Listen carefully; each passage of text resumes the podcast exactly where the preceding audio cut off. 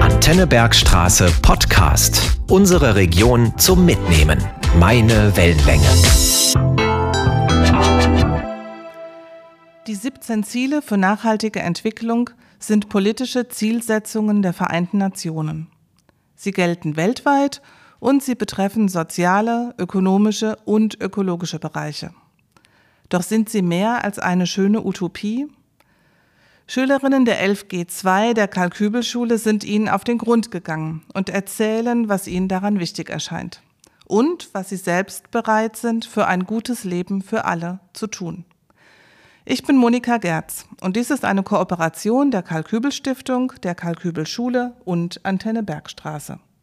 Heute bin ich hier in der Schule und vor mir sitzen drei junge Frauen der 11G2 und ihr seid Janika, Lea, Anna. Euer großes Thema in diesem Halbjahr im POVI-Unterricht ist ähm, das Thema Ökonomie und Ökologie. Und dabei habt ihr euch auch mit den Nachhaltigkeitszielen beschäftigt. Und ihr ganz besonders mit einem Ziel. Ähm, welches ist das und worum geht es dabei? Also ähm, ich habe das jetzt in Englisch, Peace, Justice and Strong Institutions, also das Ziel 16. Mhm. Ähm, darum geht es eigentlich eher so um die Form der Gewalt und die gewaltbedingte Sterblichkeit äh, überall, also auf der ganzen Welt. Äh, Missbrauch und Ausbeutung von Kindern, ähm, Rechtsstaatlichkeit und nationaler und internationaler Ebene, illegale Finanz- und Waffenströme und halt Korruption und Bestechung in allen Formen und allen Firmen. Das ist eigentlich so das, alle Punkte des Themas. Und was denkt ihr, warum ist genau das auch ein Teil der Nachhaltigkeitsziele? Ähm, die Kinderarbeit sollte gestoppt werden, weil die ganzen Firmen Teil von Fast Fashion sind und umweltschädliche und chemische und zum Teil auch illegale Stoffe enthalten.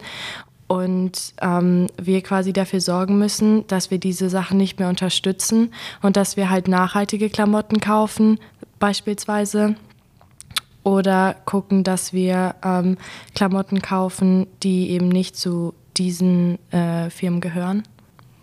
Daran kann man gut sehen, dass ähm, die Ziele miteinander was zu tun haben, weil es gibt ja auch noch mal ein Ziel 12, wo es genau um nachhaltigen Konsum geht und jetzt habt ihr gemerkt, dass bei eurem Ziel das so auch eben mit drin ist.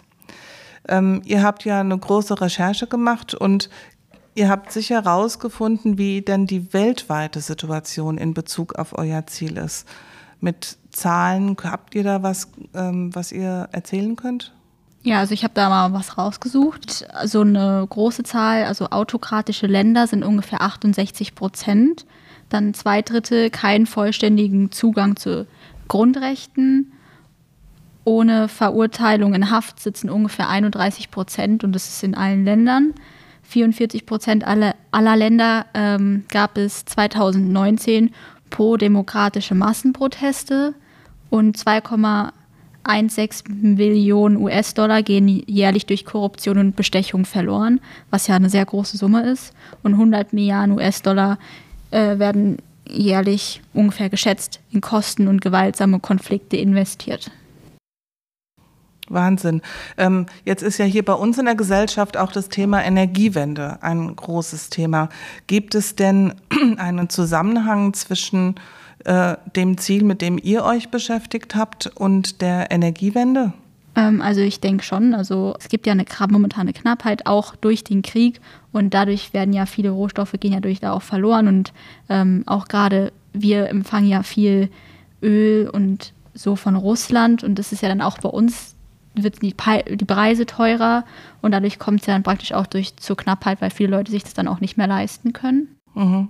Und wie ist es mit dem Klimawandel? Welche Folgen könnten denn durch die Erreichung dieses Ziels abgemildert werden? Ähm, ein Stück weit natürlich. Vielleicht könnte man mehr auf die Nachhaltigkeit achten. Ähm, zum Beispiel sich einfach nicht jeden, jedes Jahr ein neues Handy zu kaufen. Wegen der Produktion werden ja auch sehr viele Schadstoffe äh, in die Luft hochgejagt, sage ich mal. Ähm, weniger Krieg, da sich die Umwelt dann einfach ähm, erholen kann und man vielleicht auch das Geld, was in den Krieg reingesetzt wird, ähm, für anderes, für Hilfen, für Menschen oder auch, wie gesagt, für den Klimawandel benutzen könnte. Mhm. Und wenn wir jetzt so dieses äh, Zitat uns nochmal nehmen, Utopie oder Zukunft, eine bessere Welt für alle, die zentrale Frage dabei wäre jetzt für mich zum Beispiel, wie schaffen wir das? Also was kann man denn tun? Also ähm, man könnte zum Beispiel Bestechung, Diebstahl, Straftaten, Steuerhinterziehung reduzieren. Ähm, Waffe, Waffenhandel muss reduziert werden, Rassismus muss eindeutig beschränkt werden, ähm, offen für Neues sein, weil viele Leute sind ja so eingeschränkt in allem, was sie tun. Ähm, und Kinder sollten auf jeden Fall nicht mehr ausgenutzt werden für irgendwelche ähm, Kleidungen. Zur Produktion von Kleidung meinst du, genau. Ja, genau. Und gibt es denn schon Organisationen, die sich ähm, für dieses Ziel einsetzen? Habt ihr da was rausgefunden? Ja, wir haben mehrere Hilfsorganisationen gefunden, die sich einsetzen für beispielsweise ähm, die Unterstützung von der Demokratie, also dass alle Leute ähm, gleich behandelt werden, oder den internationalen Handel äh, von Transporten, dass die ähm, reduziert werden und ähm, Netzwerke, die sich international für Hilfsorganisationen, für ähm, bedürftige Kinder einsetzen und ähm, Hilfsorganisationen für ähm, Justiz- und Gefängnisformen. Und wenn ihr euch damit beschäftigt habt, findet ihr dieses Ziel denn auch persönlich wichtig? Würdet ihr denn Konsequenzen ziehen, wenn ihr das euer persönliches Leben betrifft? Wie seht ihr das? Es betrifft ähm, definitiv unser persönliches Leben, wenn man sich mal umguckt. Freunde, Familie, es wird ähm, vermutlich immer eine kleine Form von Rassentrennung geben, aber wir versuchen natürlich ähm, durch Gespräche, durch Aufklärung, gerade in der Schule, auch in den letzten Jahren hat man das gemerkt, ähm, durch Aufklärung äh, diese Rassentrennung, ähm, egal ob jetzt wegen Hautfarbe, Herkunft, Sexualität oder sonstigen Sachen, ähm, aus dem Weg zu gehen und ähm, die Konflikte nicht zu ignorieren, sondern eben zu lösen und Gemeinsamkeiten zu finden. Genau, da bist du ganz nah beim Thema Rassismus und äh, Toleranz äh, miteinander eben auch einüben. Es gibt jetzt auch diesen Begriff, haben wir vorhin schon gesagt, gutes Leben für alle. Wie kann man das denn jetzt mit eurem Ziel in Verbindung bringen?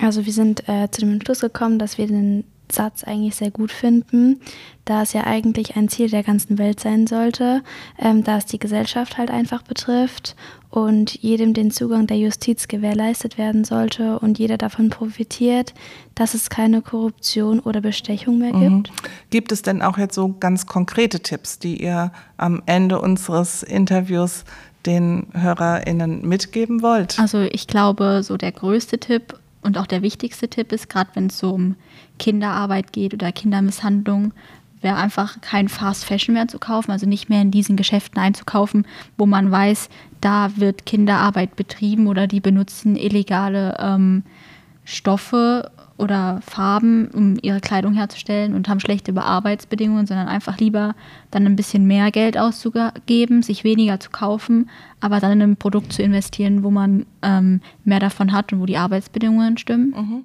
Genau. Oder Kleiderkreisel, Secondhand. Ja, oder so, genau. genau. Ja, vielen Dank für euer Engagement. Das war ganz interessant. Haben wir alle noch was zu tun und da packen wir gemeinsam an. Dankeschön. Das war der Antennebergstraße Podcast. Weitere Folgen jederzeit auf antennebergstraße.de und überall da, wo es sonst Podcasts gibt. Sendungen und Beiträge aus dem Radio gibt's dort auch.